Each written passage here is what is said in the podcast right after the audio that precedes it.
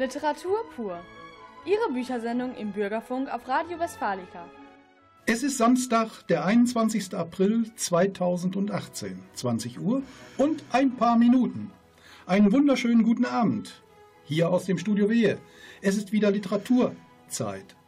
Herzlich willkommen zu einer neuen Ausgabe von Literatur pur. Schön, dass Sie wieder mit dabei sind. Ich bin Hans Brink und mit mir freuen sich auf Sie Carola Peitzmeier. Ja, auch von mir ein herzliches Willkommen zu unserer Sendung im April. Ja, die ersten sonnigen Frühlingstage haben wir jetzt ja schon hinter uns. Ja, auch ich, Sabine Berges, grüße alle Hörer ganz herzlich und freue mich auf einen unterhaltsamen Abend mit Ihnen. Ja, unser Programm ist natürlich der Jahreszeit angepasst, frühlingshaft. Aber Sie wissen ja, April, April kann machen, was er will. Trotzdem lassen wir uns nicht verunsichern, auch nicht vom Schneeunwetter in den Tagen der Leipziger Buchmesse. Diese Buchmesse möchte ich gleich kurz Revue passieren lassen. Was bleibt von den vier Tagen im März 2018 übrig? Ja, Sabine und ich haben uns für die Rubrik Doppelt gelesen das Buch von Anne Reinecke, Leinsee aus dem Diogenes Verlag vorgenommen. Eine, na sagen wir, ungewöhnliche Liebesgeschichte. So viel kann ich schon mal verraten. Ende März war der Kabarettist, Moderator, Journalist und Autor Stefan Keim in Esbekamp. Wir haben ihn live über seine Sicht auf die Krimiliteratur interviewt. Ja, und natürlich zum Frühling gehören auch die passenden Bücher. Die haben, wie immer, Carola Peitzmeier und Sabine Berges in ihren Buchempfehlungen mitgebracht. In den kommenden Wochen ist Literatur veranstaltungsmäßig bei uns in der Region richtig was los. Wir legen Ihnen eine hoffentlich passende Auswahl vor. Das neue Buch von Angelika Klüssendorf, Jahre später, mischt so richtig den Buchmarkt auf. Ich möchte Ihnen von dem Buch und von Angelika Klüssendorf erzählen. Neues aus dem Literaturbetrieb und eine bunt gemischte Musikauswahl macht diese Sendung für Sie so richtig rund. Es ist ja Frühling. Gute Unterhaltung und viel Spaß. Gleich der erste Musik Musiktitel hat es in sich. Gigi Anderson und Komm mit mir im Frühling nach Venedig. Und danach berichtet Hans von der Leipziger Buchmesse.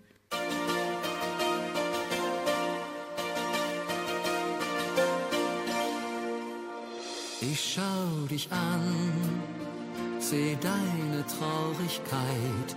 Du flüsterst leise, weißt du noch, die Sommernacht zu zweit mein Herz versteht, dass du voll Sehnsucht bist. Nach neuer Zärtlichkeit, ich weiß genau, was du vermisst.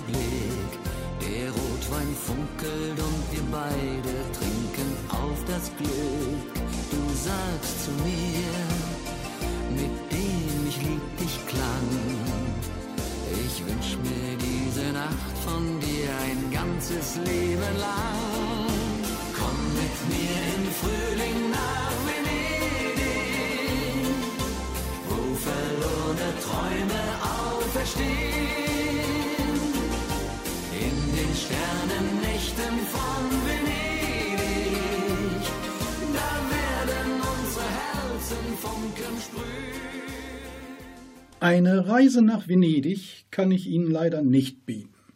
Ich kann aber mit Ihnen jetzt nach Leipzig fahren. Dort zur Buchmesse. Diese Buchmesse ist aber inzwischen schon wieder Geschichte. Sie ist ohne einen neuen Besucherrekord zu Ende gegangen. Trotzdem wird diese Buchmesse den Besuchern noch in Erinnerung bleiben. Was war passiert? Das plötzliche Schneechaos hat vielen Buchinteressierten die Anreise und am letzten Tag die Abreise sehr schwer gemacht. Mit gutem Willen und mit gutem Zureden konnten aber viele Unannehmlichkeiten überspielt werden. Es war für alle Beteiligten nicht immer einfach. Insgesamt kamen 14.000 Besucher weniger. Es wurde gemütlicher an den Ständen, aber bei den Lesungen waren immer noch genügend Besucher vorhanden. Literarische Zugpferde wie Sebastian Fizek, Arno Geiger, Bernhard Schlink, Angelika Klüssendorf übrigens auch, Anja Kampmann und Esther Kinski sorgten für volle Häuser. Trotz der Enge, die wirklich oft auftrat, gefiel es den Besuchern. Oliver Zille, Direktor der Leipziger Buchmesse, äußerte sich deshalb auch sehr erfreut. Ich bin ganz froh, dass dieses schneller, höher, weiter jetzt nicht fortgesetzt wird. Eine interessante Sichtweise.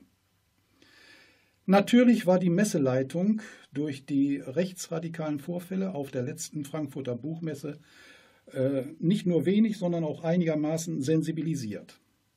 Auch in Leipzig gab es dann am Messesamstag lautstarke Auseinandersetzungen und auch Rempeleien.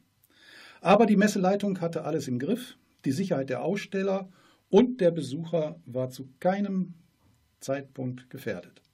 Dieses, diese Aktivitäten im rechten Spektrum werden den Besucher natürlich bei den nächsten Buchmessen weiter begleiten. Es kann insgesamt allerdings nur besser werden. Trotzdem, in vielen Veranstaltungen wurde das Buch gefeiert. Esther Kinski gewann mit Hein Geländeroman den Preis der Leipziger Buchmesse. Rumänien, das Gastland dieser Buchmesse, präsentierte sich mit fast 60 Ständen. Gewurde, gezeigt wurde dabei eine Literaturlandschaft, die einen ganz eigenen Charme hat. Die diesjährige Buchmesse war nebenbei von intensiven politischen Debatten natürlich geprägt. Dazu hatte die Messeleitung ein neues Forum eingerichtet. Politik und Medienbildung. Politiker und Medienstars, YouTube ließ grüßen, gingen der Frage, der Frage nach, wie können sich junge Leute stärker in die Ausgestaltung unserer Demokratie einbringen? Eine tolle Idee, auf einer Buchmesse so etwas durchzuführen. Diese Idee wurde sehr gut von den Besuchern angenommen. Fazit, auch die Leipziger Buchmesse ist inzwischen auf den Boden der augenblicklichen Wirklichkeit angekommen. Das ist gut so. Gut für die Veranstalter, gut für die Verlage und gut für uns, die treuen Leser und Leserinnen. Bevor nun gleich Sabine Berges und Carola Peitzmeier Leinsee von Anne Reinecke in doppelt gelesen auseinandernehmen, kommt Ben Zucker zu uns. Und zwar mit Was für eine geile Zeit.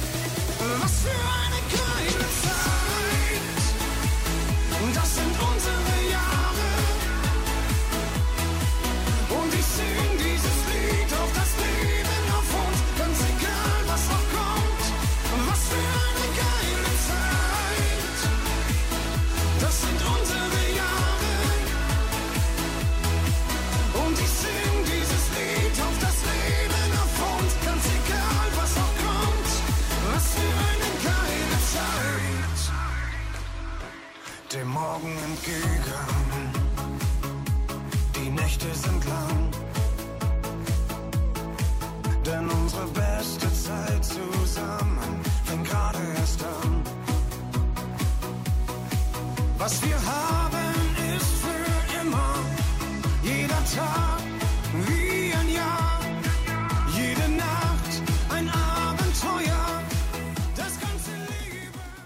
Für unsere Rubrik Doppelt gelesen haben wir, Sabine und ich, uns für den in diesem Frühjahr ganz neu erschienenen Debütroman Leinsee von Anne Reinecke entschieden.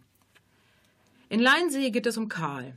Karl ist Ende 20 und der Sohn des erfolgreichen und berühmten Künstlerehepaares Ada und August Stiegenhauer.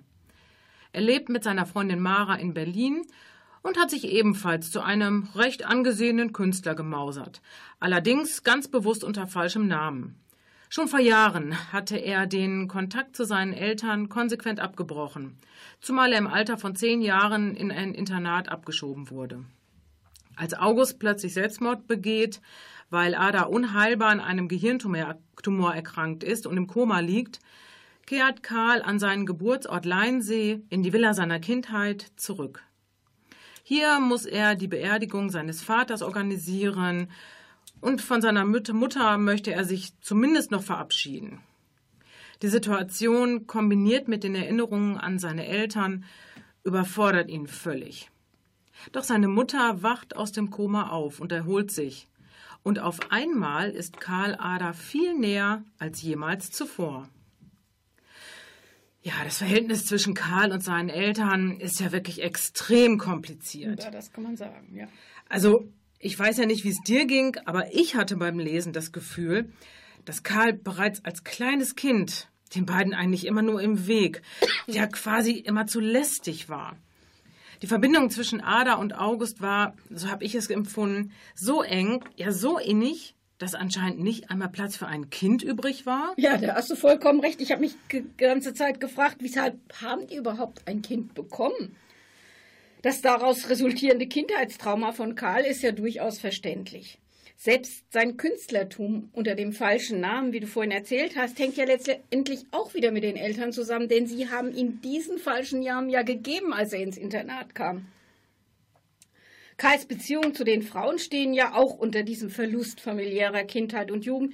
Ich denke, es ist der Dreh- und Angelpunkt des ganzen Romans. Dazu kommen wir ja auch später noch. Ja, und was hältst du von Karls Freundin Mara? Meinst du, sie hat jemals verstanden, was Karls Problem ist? In der Beziehung scheint sie doch die Hosen anzuhaben. Hat sie zu Karl überhaupt wirklich jemals Nähe gehabt, aufgebaut? Oder ist es nicht eher so, dass sie in beiden eine Art Zweckgemeinschaft bilden? Ja, das stimmt. Also ich habe die Beziehung zwischen den beiden tatsächlich als ja extrem zweckorientiert empfunden. Mara ist ja eine sehr erfolgreiche Regisseurin. Sie ist es gewohnt, sehr zielorientiert zu denken und zu agieren. Und von Karl erwartet sie halt, dass er ganz genauso handelt. Tja. Sie ist ja kein besonders emotionaler, gefühlsbetonter Mensch und scheint auch keinerlei Verständnis für Karl und seine Art der, ja, ich nenne es mal Vergangenheitsbewältigung zu haben. Ja, sie versucht es nicht einmal.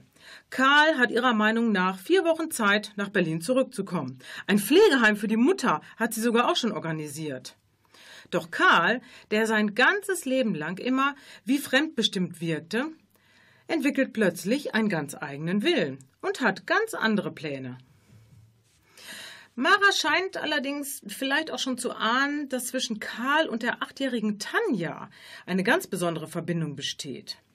Tanja taucht ja auf einmal auf dem Grundstück von Karls Eltern auf und verschwindet dann auf einmal wieder. Es findet so gut wie keine verbale Kommunikation zwischen den beiden statt. Sie legen sich gegenseitig Spuren und hinterlassen sich kleine Präsente.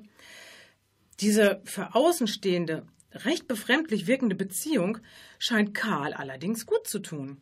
Das erste Mal in seinem Leben scheint er sich wirklich wohl zu fühlen.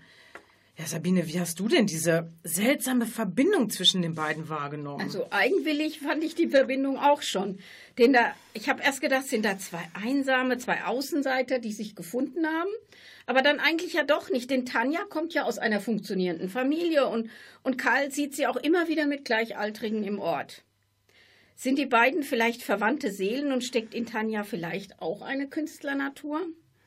Auf alle Fälle schafft es Tanja zu Karl vorzudringen. Und das, was so lange in ihm geschlummert hat, schafft sie zu wecken. Durch gemeinsames Schaffen und Erleben von gemeinsamen Traumwelten findet Karl ganz unbewusst das, was er immer vermisst hat. Mit Tanja kann er nämlich seine Kindheit nachholen und zeigen, wie er wirklich ist. Und was ich so beeindruckend fand, durch Tanja verändert sich ja auch seine Kunst. Ja, das stimmt. War sie vorher abweisend, unantastbar, ja durch dieses Vakuum geschützt, entstehen jetzt ganz große Kunstwerke, die begehbar sind und auch richtig Spaß machen, da drin zu verweilen. Für mich ist seine Kunstentwicklung ein Spiegelbild seiner emotionalen Entwicklung. Das hast du schön gesagt. Den Schluss des Buches wollen wir Ihnen, liebe Zuhörer, natürlich nicht verraten. Aber siehst du in ihm eine logische Weiterentwicklung oder wirkte er für dich eher aufgesetzt? Also auf mich wirkt der Schluss überhaupt nicht aufgesetzt. Mich hat er überrascht, aber auch hoffnungsvoll und auch mit einem kleinen Lächeln zurückgelassen. Mhm. Leinsee ist äh, ein Roman, der sich nicht einfach in eine Schublade stecken lässt. Er ist vielfältig wie das Leben, inklusive Trauer, Trübnis, Lachen und Liebe, aber vor allem der Gabe, sich und anderen Freiräume zur Selbstentfaltung zu gewähren. Und außerdem ist Leinsee natürlich auch eine wunderschöne, wenn auch etwas ungewöhnliche Liebesgeschichte. Das hast du richtig gesagt. Das war Anne Reinecke mit Leinsee, Diogenes Verlag, 24 Euro. Musikalisch geht es jetzt weiter mit Lana Del Rey und Videogames und danach bespricht Hans die Neuerscheinung Jahre später von Angelika Klüssendorf.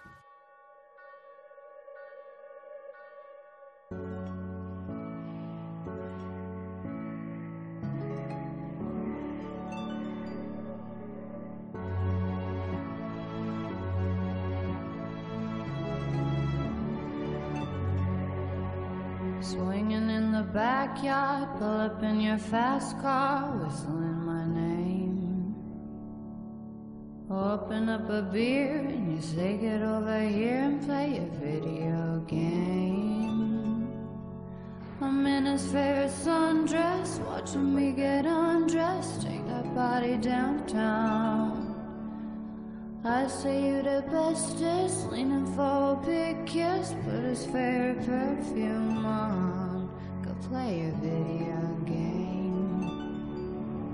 It's you, it's you, it's all for you. Everything I do, tell you all the time. Heaven is a place on earth with you. Tell me all the things you wanna do. I heard that you like the bad girls, honey. Is that true? It's better than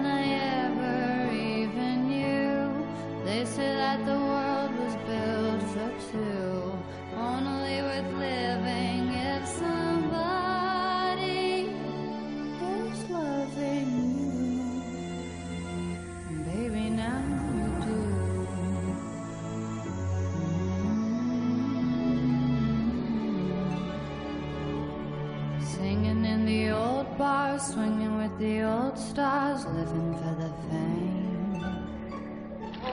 Kissing in the blue dark, playing pulling wild dots, video game. Angelika Klüssendorf hat mit Jahre später wieder einen Volltreffer gelandet.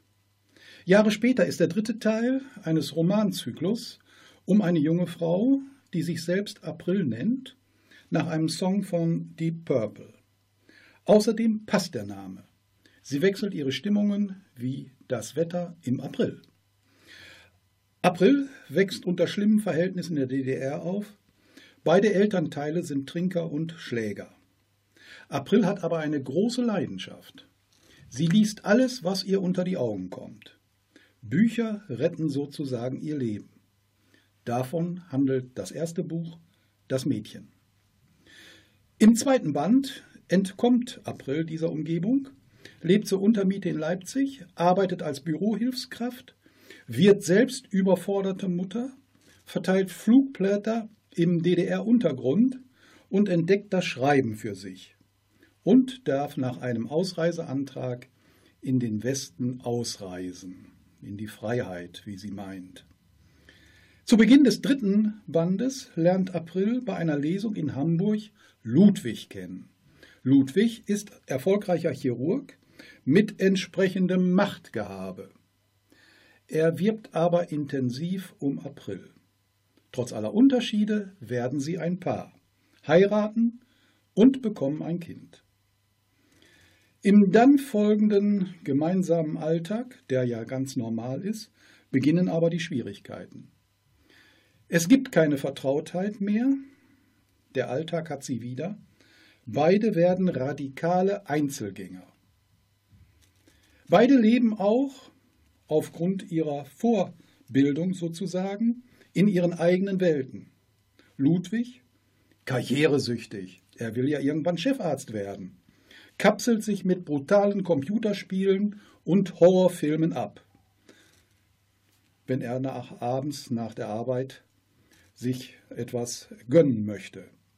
Das gemeinsame Leben geht Stück für Stück so verloren. April findet sich dagegen in ihrer Rolle als Ehefrau und Mutter überhaupt nicht zurecht. Sie bekommt keinen Zugang zu Ludwig und verliert immer mehr den Kontakt zu ihrem Sohn. Die psychischen Verletzungen aus der Kind- und Jugendzeit brechen durch. Man kann seiner Vergangenheit nicht entfliehen. April kämpft mit Depressionen. Sie hat allerdings auch Minderwertigkeitsgefühle. Ludwig bewegt sich sicher ganz sicher in gehobenen Kreisen, sie selbst kommt von ganz unten. Das schreckt sie ab, das bringt ihr weh, das tut auch weh. Trotz allem, Ludwig und April versuchen immer wieder einen gemeinsamen Weg zu finden. Es gelingt aber nicht. Sie sind zu verschieden. Beide sind innerlich unsicher. Sie können einander überhaupt nicht stützen, was ja in einer normalen Ehe äh, normal ist. Sie haben auch nicht die Fähigkeit, sich zu ändern. Sie haben auch, wenn Sie so wollen, keine Bereitschaft dazu. Sie scheitern. Ludwig zieht aus und Aprils Beschwerden werden schlimmer. In Selbstgesprächen spricht sie sogar mit Figuren aus Filmen und Fernsehserien. Es muss was passieren. Und mit letzter Kraft reißt sich April zusammen. Ihr Rettungsanker ist ihre beginnende Arbeit als Schriftstellerin. Schreiben als Therapie, möchte man sagen. April erkennt die Möglichkeiten, die sich ihr als Schriftstellerin bieten. Sie kann sich endlich von ihrer Vergangenheit freischreiben. Jahre später ist ein beklemmendes Buch. Es erzählt von der Einsamkeit des Einzelnen, den Schatten der Vergangenheit und auch der Suche nach dem persönlichen Glück. Wir haben alle unsere Geschichte und müssen damit klarkommen. Angelika Klüssendorf hat dies überdeutlich und in einer klaren und schnörkellosen Sprache klargemacht. Sehr empfehlenswert. Angelika Klüssendorf, Jahre später, Kiepenheuer und Witsch Verlag, 17 Euro. Natürlich hören wir den Namenssong der Protagonistin April von Deep Purple. Und dann startet Sabine Berges das Gespräch mit Stefan Keim.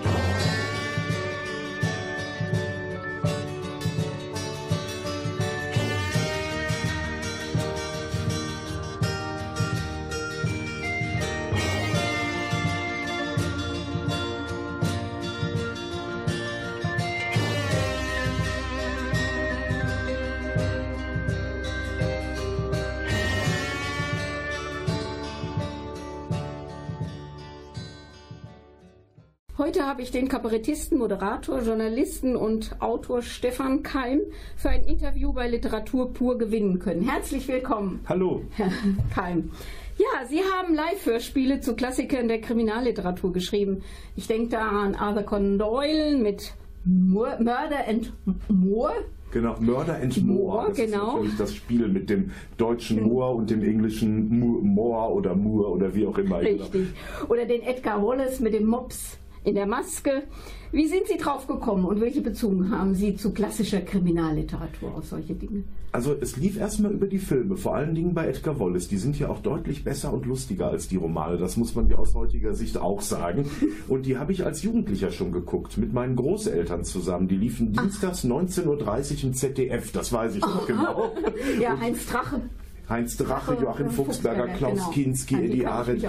Und ich habe dann immer bei meinen Großeltern auf dem Sofa gesessen und habe mich richtig gegruselt und auch total gelacht, wenn Eddie Arendt kam. Und ich finde das auch heute immer noch so toll, weil die auch so was Harmloses haben. Nicht? Das Ja, ist nicht genau. dieses bestialische Morden wie in skandinavischen Thrillern, Ja, sondern genau. äh, es hat was Nettes, es hat was sehr Unterhaltendes und sehr Stimmungsvolles auch.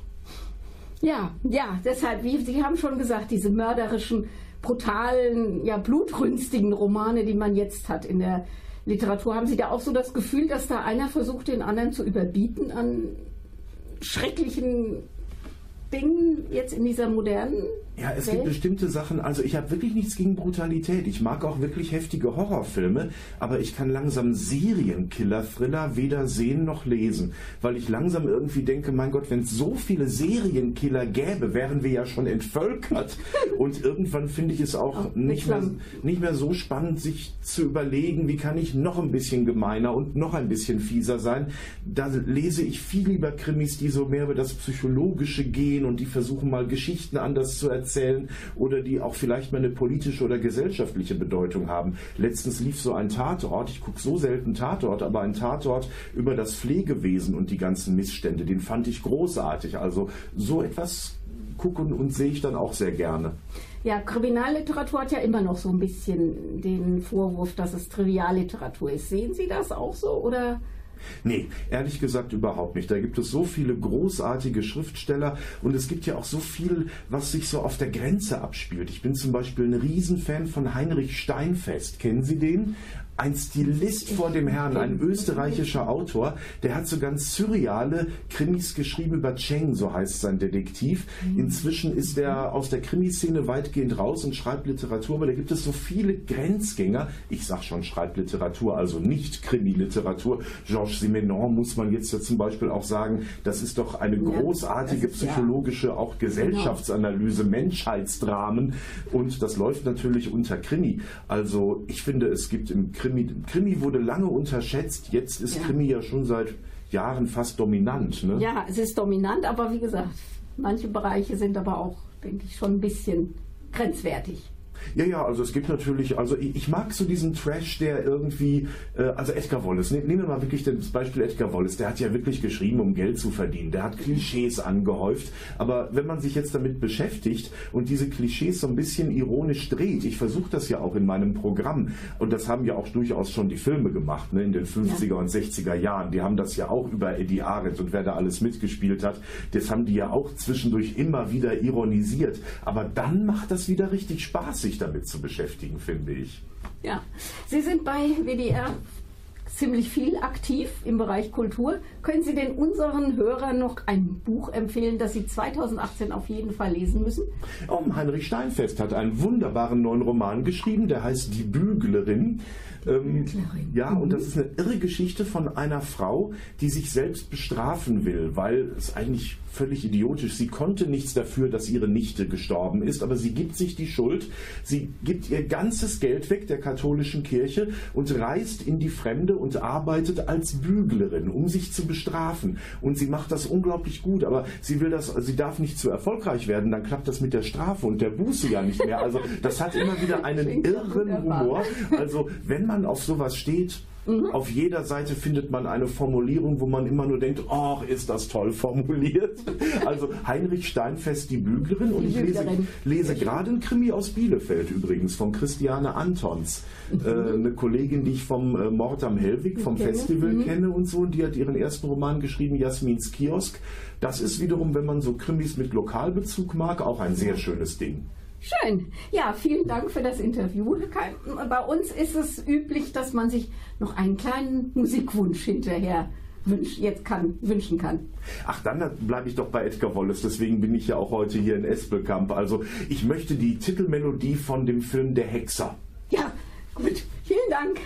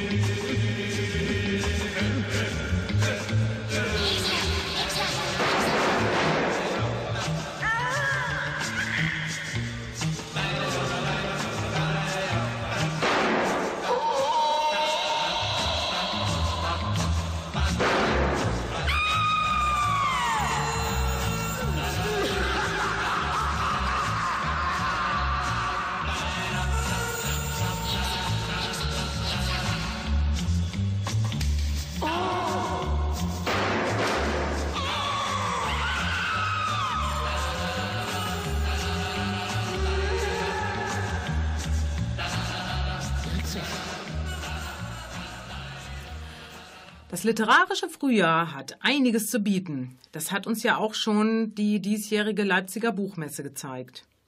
Die interessantesten Neuerscheinungen haben wir, wie immer, für Sie zusammengestellt. In seinem Debütroman Wenn Martha tanzt erzählt uns Tom Saller über ein Tagebuch, das in New York versteigert werden soll. Es ist das Tagebuch von Martha, der Urgroßmutter Thomas Wetzlavs, welches dieser im Nachlass entdeckt hat. Es enthält die Lebensgeschichte Marthas, die 1900 in Pommern geboren wird und in den 20er Jahren nach Weimar an die von Walter Gropius neu gegründete Bauhaus-Universität geht und dort studiert. Hier macht sie Bekanntschaft mit zahlreichen Bauhauskünstlern, wie zum Beispiel Paul Klee, Oskar Schlemmer und Lionel Feininger, die sich auch in ihrem Tagebuch verewigt haben. Als die Nazis das Bauhaus schließen, kehrt Martha in ihre Heimat Pommern zurück. In den Armen ein kleines Kind und in der Tasche ihr Tagebuch. Ende des Zweiten Weltkriegs verliert sich allerdings Marthas Spur. Ein tolles Debüt mit einer Protagonistin, die ihrer Zeit weit voraus war. Tom Saller, Wenn Martha tanzt, List Verlag, 20 Euro. Eigentlich, so schien es zumindest, war die Kreuzfahrt eine gute Idee. In Bewahren Sie Ruhe von Mel Meloy geht es um zwei Familien. Die Eltern wollen einfach nur ausspannen, während sich die Kinder im Kids Club austoben können. Doch bei einem Landausflug kommt es dann zur Katastrophe. Plötzlich sind die Kinder verschwunden. Eben tobten sie doch noch im Wasser. Beide Mütter starren nur noch auf eine leere Stelle, wo eben noch die Kinder gespielt haben. Während die Eltern verzweifelt alle Hebel in Bewegung setzen, um die Kinder zu finden und sich natürlich mit Vorwürfen gegenseitig das Leben zur Hölle machen, sind diese plötzlich auf sich allein gestellt und erleben ihr ganz eigenes Abenteuer. Mel Meloy erzählt extrem spannend, hier und da gespickt mit einer wohldosierten Portion Zynismus. Auf Dschungel und Krokodile hat man nach dieser Lektüre allerdings erstmal keine Lust mehr. Mel Meloy, Bewahren Sie Ruhe. Kein und Aber Verlag, 23 Euro. Der Roman Eine amerikanische Familie von Lionel Shriver entführt uns in das Jahr 2029. Die USA stecken in einer schweren Wirtschaftskrise. Der Dollar bricht ein und eine verheerende Inflation bringt schließlich alles zum Erliegen. Es gibt kaum noch sauberes Wasser. Strom ist astronomisch teuer und selbst Lebensmittel sind kaum noch zu bezahlen. Der Leser erlebt dieses Szenario zusammen mit der eigentlich schwerreichen Familie Mandible, die von einem Tag auf den anderen alles verliert und schließlich in einem Park Unterschlupf suchen muss. Eine sehr beängstigende, dabei aber scharfsinnig und ironisch erzählte Zukunftsvision, die unsere Zeit auf eine Art und Weise weiterspinnt, die leider alles andere als undenkbar ist. Lionel Schwiver, eine amerikanische Familie. Piper Verlag, 24 Euro. Auch in diesem Jahr wurden auf der Leipziger Buchmesse wieder 30 herausragende Kinder- und Jugendbücher mit dem Leipziger Lesekompass prämiert. Zwei Bücher aus 2018 habe ich für Sie ausgesucht. Ja, ja, das leidige Thema Teilen. Wer findet im Wald drei Pilze und bringt sie stolz nach Hause? Wiesel brät sie gleich lecker in der Pfanne an und schon sitzen die Freunde am Tisch. Bär teilt aus. Zwei für mich, einer für dich, denn ich bin ja viel größer als du. Doch Wiesel ist da ganz anderer Meinung. Zwei für mich, einer für dich, denn ich muss ja noch wachsen. Während sich die beiden mit den verrücktesten Argumenten um den dritten Pilz streiten, merken sie nicht, dass Fuchs kommt und das Sprichwort, wenn zwei sich streiten, bestätigt. Doch kaum ist der Fuchs mit dem Pilz verschwunden, verstehen sich die beiden Freunde in ihrem Ärger wieder bestens. Wiesel überrascht seinen Freund sogar mit einem leckeren Nachtisch. Drei Erdbeeren. Ein wunderschönes Bilderbuch mit einem offenen Schluss, der zum Reden und Erzählen motiviert. Die Zeichnungen spiegeln die Empfindungen der Tiere ausdrucksstark wider. Jörg Mühle, zwei für mich, einer für dich, Moritz Verlag, 12,95 Euro ab vier Jahren. Wir befinden uns im 22. Jahrtausend. Das Festland ist zu einer unsicheren Gegend geworden. Dagegen herrscht auf Ocean City, einer im Meer treibenden 15 Millionen Stadt, Frieden und alle Bewohner werden vom Staat versorgt. Dafür muss sich aber jeder dem System unterordnen. Alles wird bezahlt mit Zeit, die auf einem implantierten Transponder festgehalten wird. Zeit ist Macht. Drei Jungs geraten bei dem Versuch, den Transponder zu überlisten, in die Schusslinie der Regierung und ihrer Spezialeinheit Z. Eine abenteuerliche und unheimlich spannende Verfolgungsjagd beginnt und plötzlich sind die drei Mitglieder im Kommando Matt Faller, einer Oppositionsgruppe, im Untergrund. Die Geschichte entwickelt sich mit atemberaubender Schnelligkeit und ist der Auftakt zu einer neuen, filmbuchreifen Actionserie mit Bezug zu aktuellen Themen wie Drohnen, Parkourklettern, Mikrochips und Lebensmittel aus Algen, Grill und Plankton.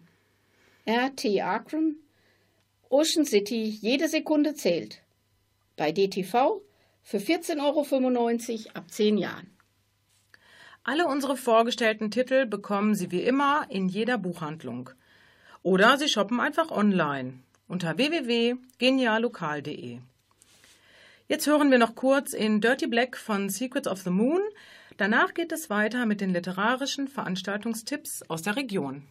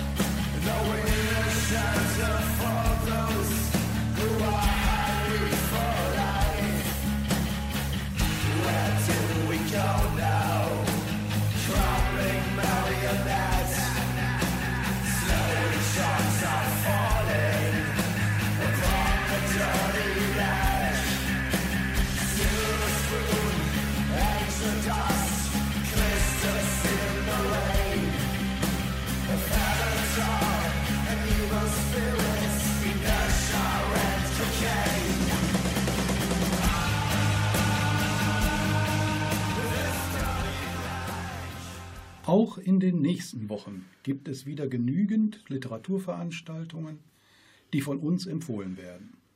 Unsere ostwestfälische Region wird dabei von ganz bekannten Namen und Veranstaltungsreihen bevorzugt.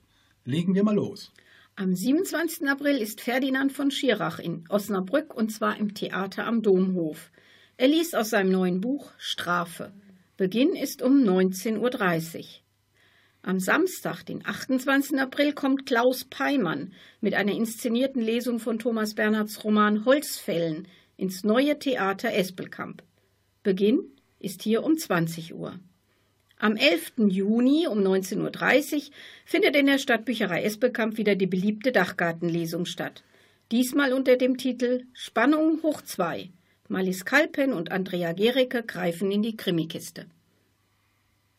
Am 19. Juni ist Anne Siegel zu Gast in Raden in der Aula des Gymnasiums. Sie liest aus Signora Gerta, wie eine Wiener Jüdin auf der Flucht nach Panama die Nazis austrickste. Beginn ist um 19 Uhr, eine Veranstaltung von Kultur, Kulturverein für die Stadt Raden. Ja, es ist wirklich schwer zu entscheiden, welche Veranstaltung man besuchen möchte. Viele Termine liegen einfach so eng zusammen. Es geht aber noch weiter. Der Literarische Verein Minden hat sein Programm für das erste Halbjahr 2018 bekannt gegeben. Am 2. Mai kommt Andreas Meyer, Meyer mit AI, und liest aus die Universität. Am 6. Juni ein weiterer Höhepunkt. André Kubitschek ist mit einer Lesung aus Komm in den totgesagten Park und schau zu Gast. Am 4. Juli geht es um Matthias Enar und sein Buch Kompass. Jochen Bölling stellt die überwältigende Fülle des Wissens des Schriftstellers vor. Alle Veranstaltungen des Literarischen Vereins Minden beginnen um 19.30 Uhr in Minden im Hansehaus am Papenmarkt 2. Und noch weitere Höhepunkte erwarten uns. Das Literatur- und Musikfest OWL Wege durch das Land hat seine Veranstaltungen 2018 jetzt öffentlich gemacht. Hier eine kleine Auswahl von Terminen in unserer näheren Umgebung. Am 19. Mai ist Dietmar Bär auf Gut Bökel zu Gast. Er liest aus Julian Barnes Der Lärm der Zeit. Beginn 18 Uhr. Ebenfalls auf Gut Bökel können Sie am 20. Mai Margret de Moor und Udo Samel erleben. Beginn 18 Uhr. Und am 17. Juni gibt sich Ulrich Nöthen in Bad Salzuflen in der Konzerthalle im Kurpark die Ehre. Er liest, passend zu Bad Salzuflen, aus Guy de Maupassants Roman Montoriol. Geschildert wird dort die Gründung eines mondänen Heilbades. Beginn ist um 11.30 Uhr, musikalisch übrigens begleitet von Till Brönner. Wir von Literatur pur wünschen gute Unterhaltung und viel Freude bei allen Veranstaltungen.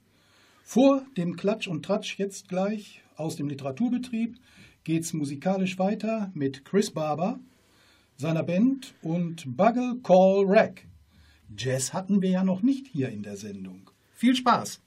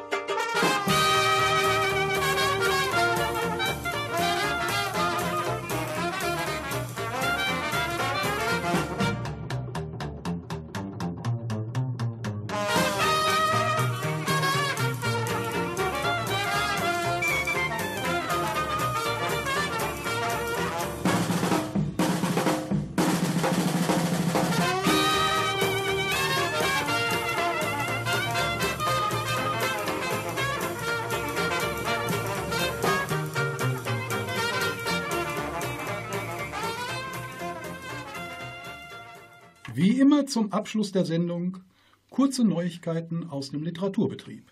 Aber erst einmal herzlichen Glückwunsch an Elke Heidenreich. Sie hat gerade ihren 75. Geburtstag gefeiert. Sie lebt am Rhein und über diesen Fluss hat sie auch ein Buch geschrieben. Titel Alles fließt. Brigitte Labs-Ehlert, Sie erinnern sich früher bei Wege durch das Land, führt nun das Kunstfest Korvei durch, gefördert durch die Kunststiftung Nordrhein-Westfalen.